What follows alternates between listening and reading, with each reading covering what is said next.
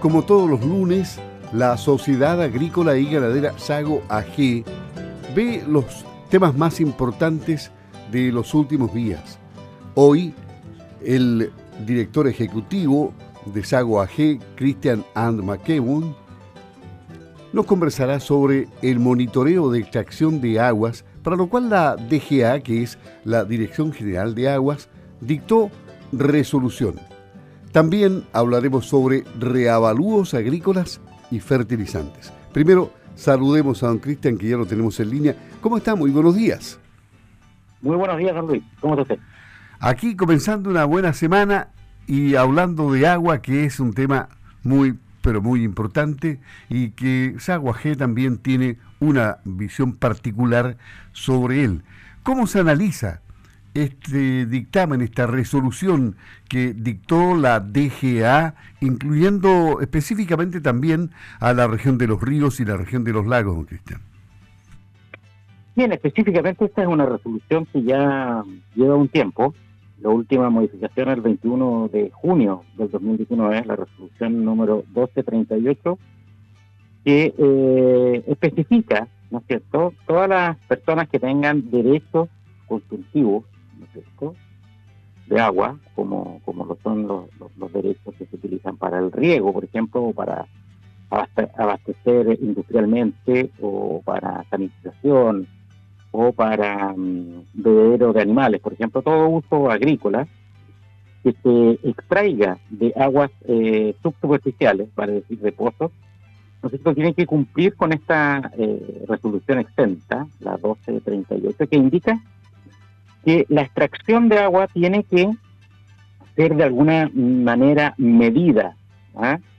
Y eh, existen eh, eh, tres parámetros, pero de los cuales dos son muy importantes de informar a la Dirección General de Agua con cierta periodicidad que comentaré un poco más adelante, que tiene que ver con uno, el caudal, o sea, cuánta, cuánta agua estoy extrayendo del pozo por unidad de tiempo, por ejemplo, cuántos litros por hora, cuántos metros cúbicos al día, eh, al mes, al año, ¿no es cierto? Estoy extrayendo, digamos, de, este pozo. Y para eso se ocupa una, un elemento medidor, un sensor, que puede ser un flujómetro o un caudalímetro, que está especificado, digamos, dentro de la, de la parte técnica de esta resolución, cómo tiene que eh, ser y las características que tiene que, cumplir. Ese es un aspecto. Cuánta agua yo estoy extrayendo. ¿ah? Y otro elemento muy importante es el nivel freático del, del ¿no es cierto? Eso quiere decir a cuánto de suelo, digamos, donde está ubicada la bomba, la altura de la bomba, se encuentra, ¿no es cierto?, el nivel del pozo. Y eso se, se mide también con algún sensor que nos demuestre esa esa distancia.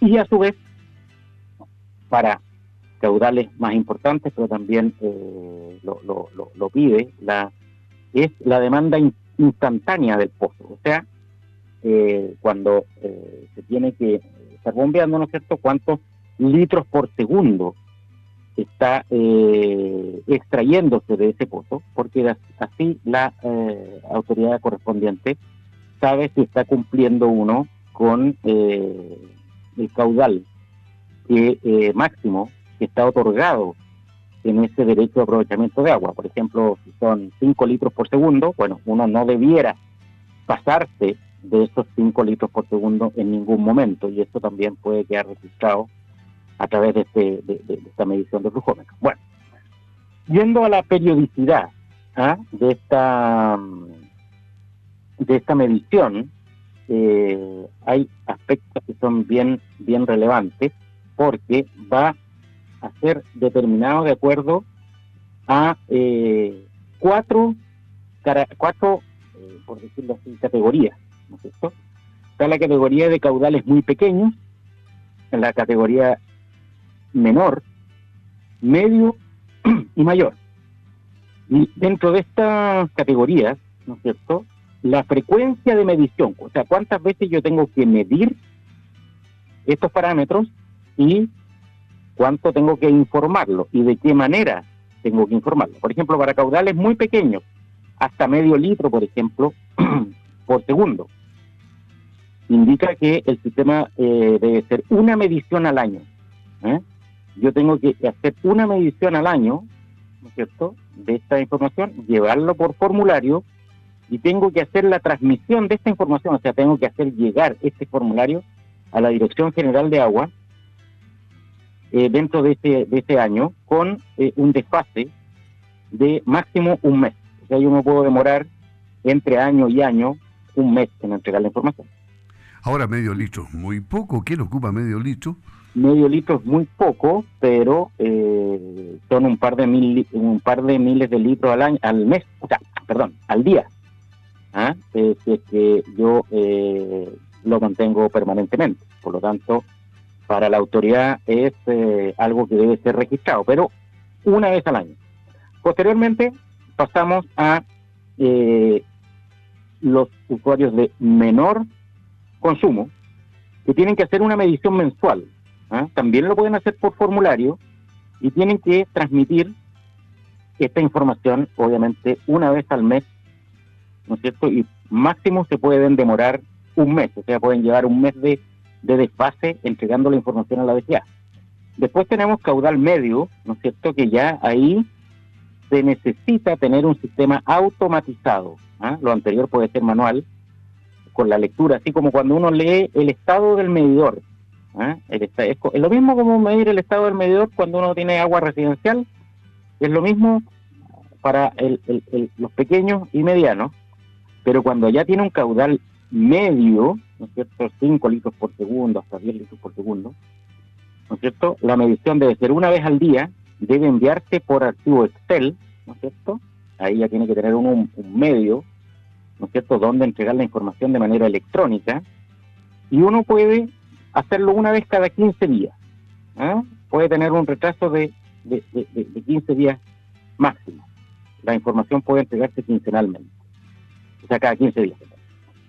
Y posteriormente entramos al estándar mayor, más de 10 litros por segundo, que puede ser, por ejemplo, eh, el caso de, varios agricultores que rieguen, por ejemplo, ¿ah? ahí ya estamos hablando de una medición por hora y el sistema tiene que ser online. Ahí ya no, no es que uno tiene que entregar o subir una planilla, sino que tiene que instalar uno un sistema informático que a través de las redes de celulares, ¿no es cierto?, u un sistema ad hoc eh, pueda hacer llegar esta información a la, a la Dirección General de Movilización, o sea, a la Dirección General de Agua, perdón, y la transmisión es por cada medición, o sea, si se hace una medición cada hora, un, cada hora tiene que llegar esa información a eh, la BGA y puede haber un desfase de hasta siete días, ah, como máximo por alguna falla, por alguna contingencia que tuviera el sistema, pero efectivamente tiene que llegar. Por lo tanto, tenemos hoy día que cumplir con esta resolución que ya está plenamente vigente,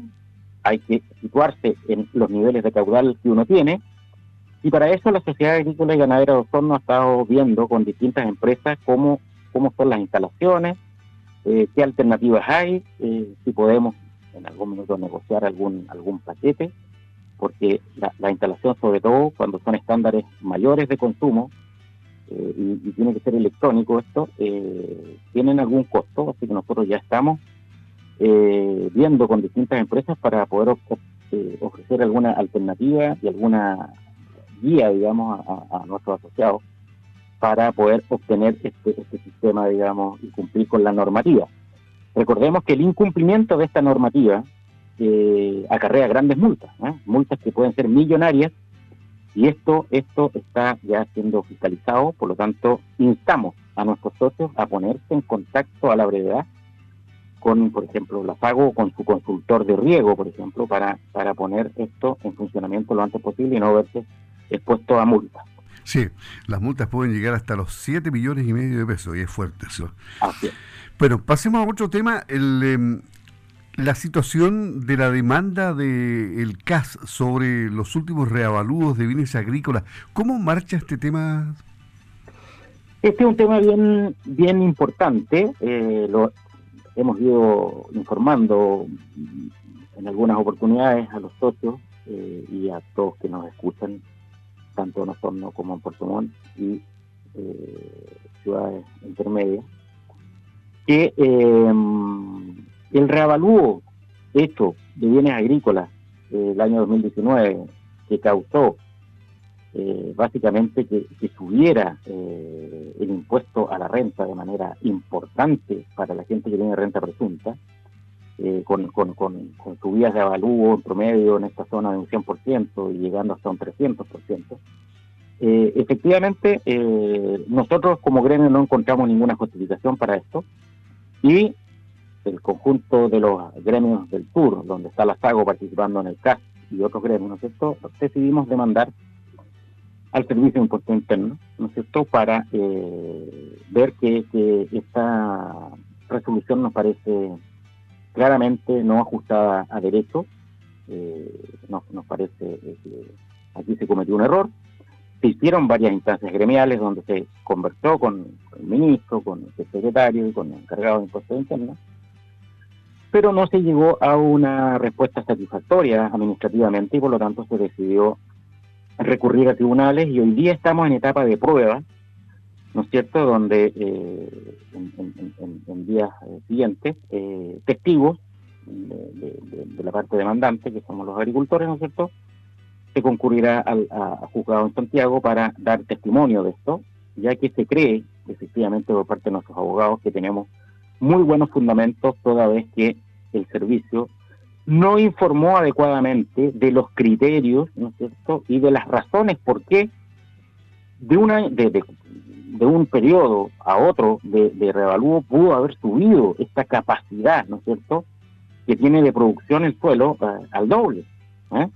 Eh, eso no, no, no, no, no, no, no queda absolutamente claro, no se condice con la realidad, porque estamos hablando de que los suelos agrícolas se reevalúan por capacidad de uso y no por transacciones comerciales, no por valores referenciales de transacciones comerciales. Eso solamente puede ser utilizado, ¿no es cierto?, en, en eh, bienes eh, industriales o bienes urbanos, pero no está exceptuado los bienes agrícolas y ahí hubo un tremendo error, aparte de una comunicación deficiente de estos criterios, para que los productores pudieran haber eh, recurrido, digamos, a esto. Por lo tanto, estamos en etapa de prueba, estos son juicios largos, pero efectivamente el gremio aquí está haciendo una labor por eh, todos sus asociados. Y finalmente, eh, el tema de los fertilizantes, ¿ha mejorado o no, definitivamente? hemos visto cómo eh, el mes pasado, y lo comentábamos, digamos, tiempo atrás en Campo al Día, eh, la uria particularmente ha bajado a la mitad del precio que llegó a su pic en, marzo, y esto se ha ido transparentando lentamente, y esperamos que sea más rápidamente a, los productores, digamos, eh, que se viene la, temporada de primavera, donde las fertilizaciones de las siembras son importantes, y por lo tanto sería muy muy necesario tener fertilizantes muy buen em, y, un poco la gusta hablar es la tonelada eh, eh, pero ahora bajó un poco así que al menos ya tengamos en el, en pic de esta subida digamos importante que afectó digamos de siembra. Y en todos los fertilizantes hemos visto que también el fosfato empieza a bajar pero muy lentamente. Todavía se mantienen los precios internacionales relativamente altos, pero la tendencia ya es una tendencia a la baja y esperemos que se materialice de manera importante, a pesar de que estos precios relativamente más altos que los que teníamos antes, eh, particularmente en el fosfato, se van a mantener por un tiempo relativamente. Así que el mercado entra un poco hoy día eh, a la baja en la uria, pero el resto bajando lentamente. Bueno, y las señales económicas, el dólar, cómo impactar a la inflación y los economistas suben PIC del IPC hasta 14% anual. No es bueno. Ahora, la inseguridad alimentaria afecta a los países ricos, ya que la inflación hace que los productos básicos sean inasequibles para muchos, lo dice Pulso eh, de la Tera. Imagínense. Es un tema complejo del cual Chile, lo hemos dicho, tiene capacidad productiva, necesita solamente las señales, digamos, de que haya tranquilidad para que el productor pueda invertir, eh, pueda tener garantías de largo plazo, digamos, porque las inversiones agrícolas son de largo plazo, necesita estabilidad económica, estabilidad política, ¿ah? que no se estén cambiando las reglas a cada rato y que, por ejemplo, las señales de una reforma tributaria eh, sean claras, digamos, y, por ejemplo, un dato al margen, digamos, en, la reforma se piensa grabar con el impuesto a los super ricos a al ganado, por ejemplo. ¿ah? Eh, bueno, el ganado se utiliza para la producción de los alimentos de todos los chilenos. Y si la reforma tributaria piensa grabarlo con impuestos, al final esto solamente va a hacer subir más aún el precio de la carne. Muy bien, le agradecemos a Cristian Ant Maquebo, director ejecutivo de Sago AG, el conversar cada lunes con Campo al Día. Una buena semana, don Cristian. Igual que tengo una muy buena semana.